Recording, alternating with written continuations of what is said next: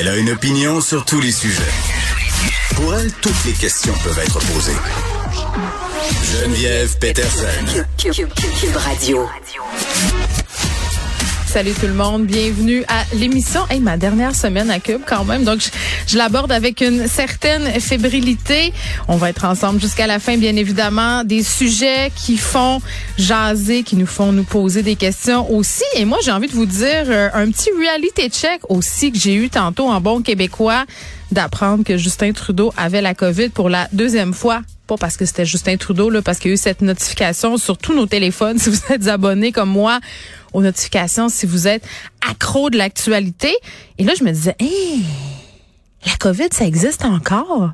Puis, je pense qu'on est un peu tous à, et tout à la même place pour vrai, parce que bon, on sait confusément que le virus, c'est pas fini. Je pense qu'on s'est entendu collectivement pour se dire, non pas à l'année prochaine, mais peut-être à l'automne prochain. Là, personne n'a perdu de vue que ça pourrait revenir. Je disais cette semaine, par contre, qu'à moins de scénarios catastrophes, les établissements scolaires allaient rester ouverts parce que ça, c'est une question qui revenait avec la fin des classes chez mes enfants. Mes filles me disaient, oh maman, là c'est l'été, ça va être le fun. On le sait que l'été passé, c'était somme toute assez relax, mais tout d'un coup, ça recommence cet automne. Puis là, je leur disais, ah, mais là, on verra, la conjoncture actuelle est différente. On a la vaccination, les variants, tout ça, on en sait un peu plus. Mais c'est vrai qu'en ce moment, c'est comme si on était dans une espèce d'accalmie, même si on a des chiffres euh, parfois pour nous prouver le contraire, même s'il est question de variole simienne aussi, là, ça c'est comme le bout du bout du bout de tout. Là, je sais pas pour vous, là, mais moi quand euh, je lis des nouvelles là-dessus. Je me dis, donc quelle calamité. On dirait les sept plaies d'Égypte qui nous tombent dessus depuis quelques années. Mais, mais c'est ça. C'est dur rappel ce matin avec cette annonce de Justin Trudeau. Oui, la COVID, elle est toujours là. Et oui, hein, on peut l'attraper deux fois. Donc, ça peut revenir. Moi, j'ai, cette semaine, j'ai posé un geste très, très symbolique. J'ai descendu mes tests rapides au sous-sol. Je les avais très près, là, dans ma petite pharmacie, dans le corridor, hein, avec toutes les autres affaires nécessaires, le, petit appareil pour mesurer le taux de saturation d'oxygène. J'avais fait une entrevue avec le docteur Sabat ici qui nous expliquait qu'une bonne façon de savoir si on était en détresse respiratoire, parce que rappelez-vous, pendant les vagues, des gens qui se ramassaient à l'hôpital arrivaient pour se rapporter en disant hey, j'ai de la misère à respirer, puis ils étaient déjà rendus en détresse, puis ils nous expliquaient à quel point on s'en rendait pas compte, puis d'acheter ce petit appareil-là, ça pouvait réduire bien des stress. Fait que j'ai pris tout mon test euh, et toutes mes choses liées à la COVID, puis je l'ai descendu dans ma petite pièce d'apocalypse, comme je l'appelle, la pièce où j'entrepose mes canages euh, et le surplus hein, euh, qu'on achète quand, quand c'est en rabais. Donc c'est là, je vais peut-être le remonter finalement cet automne, mais c'est ça, dur rappel à la réalité ce matin. Et bon, c'est triste noyade en fin de semaine d'enfants. Tout le monde a vu ça et à chaque fois, évidemment, c'est l'horreur, c'est la stupeur. On se dit encore une fois cette année des enfants qui perdent la vie dans des piscines du Québec. Euh, on parle d'un petit gars de 4 ans, d'un autre entre la vie et la mort et d'un enfant qui aurait eu un incident avec son dispositif de flottaison. Et moi, je me rappellerai toujours, parlant de dispositif de flottaison, d'une fois où j'étais allée à l'hôtel, un hôtel où euh, on va avec les enfants. Je ne vais pas le nommer. Mais euh, disons que c'est un hôtel où il y a beaucoup de piscines à l'intérieur et bien de l'agrément pour les tout petits. Et je surveillais mes filles qui étaient dans la piscine, évidemment. Je ne les quittais pas des yeux. Et je voyais un couple avec un jeune enfant. Il devait avoir, je ne sais pas, peut-être 15-16 mois, là, pas tout à fait deux ans. Euh, le petit enfant en question avait un dispositif de flottaison. Vous savez, ces ceintures euh, avec des brassards, c'est comme une espèce de de panneaux flottants là, c'est assez sécuritaire pour de vrai là, mais bien entendu, c'est écrit sur le truc en question qu'il faut pas que ça serve entre guillemets de veste de sauvetage et qu'il faut surveiller les enfants en tout temps. Et vraiment, l'enfant, là, il était, je dirais, à un mètre ou un mètre et demi de ses deux parents qui n'étaient pas en train de faire autre chose. Là. Ces parents-là étaient dans la piscine avec leur enfant.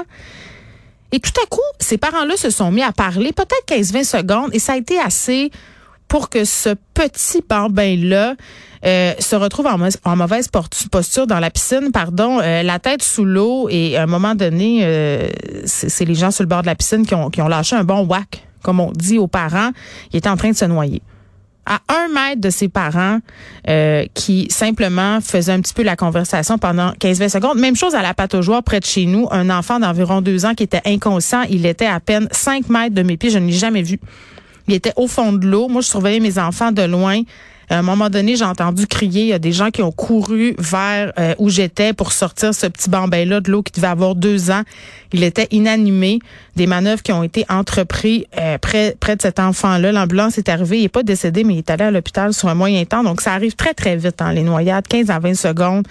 Et ce que je trouve dommage, c'est qu'on blâme aussi les parents, qu'on les pointe du doigt dans, dans chaque topo que j'entends sur ces histoires-là. Ça dit tout le temps, ah, les parents étaient là, il y avait des gens, il y avait de la visite, il a échappé à la surveillance de ses parents. Bien sûr, ça se peut des situations où il y a de la négligence là, mais en grande majorité, puis on en parlera avec un expert tantôt. Euh, ces accidents-là, on ne les appelle pas les accidents pour rien. Là, ça se produit très très vite pendant qu'on pense que quelqu'un surveille, puis là finalement non, puis on sait à quel point ça va vite.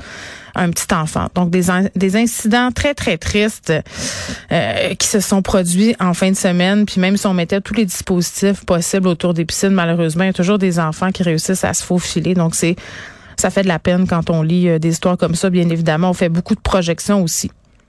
On aura la ministre Pascal Saint-Onge, ministre des Sports, pour nous parler de ces mesures, le mesures annoncées dans la foulée, bien entendu, de tout ce qui s'est passé avec Hockey Canada, euh, des joueurs là qui auraient agressé sexuellement une jeune fille, compensation de 3,5 millions de la part de Hockey Canada. C'est un peu passé sous la couverte là, et bien entendu, quand on s'est emparé de l'affaire, les médias euh, et les politiciens là, on brasse la cage et tout ça, mais les gens se demandent comment ça se fait que ça a pris autant de temps, comment ça se fait qu'Hockey Canada a pu régler ça à, à l'amiable. Et là, c'est tout, tout plein de critères là, que ces fédérations sportives-là devront remplir s'ils veulent bénéficier des données fédéraux, mais en même temps, qu'est-ce qu'on fait pour changer euh, la culture toxique liée au sport d'élite? C'est l'idée que pour performer, l'idée que pour gagner des médailles, ben les athlètes ils doivent se plier à n'importe quoi, accepter tout ça euh, si ça vient de l'entraîneur. Puis aussi, tu sais, moi je me faisais la réflexion suivante là parce qu'on parlait du truc d'hockey Canada la semaine dernière, je me disais c'est quand qu'on va arrêter de considérer les joueurs de hockey puis les sportifs en général là, comme des dieux? Tu sais, sous prétexte que ces jeunes hommes-là sont appelés à devenir des vedettes de la Ligue nationale, ce serait n'importe quel Joe Blow, là, que leur nom serait déjà sorti, ils auraient déjà perdu leur job, leur face serait dans le journal. Mais là, parce que c'est des stars, on les protège pour pas briser leur carrière, pour pas briser leurs rêves. Tu sais? Puis les rêves de cette petite fille-là, on en fait quoi? On en fait quoi de ce qui va se passer, elle, avec sa vie, avec le fait qu'il se serait produit un événement comme celui-ci, abusé par huit joueurs de hockey, des vidéos, euh, du harcèlement pour pas que ça sorte. C'est dur de penser qu'il n'y a pas de justice.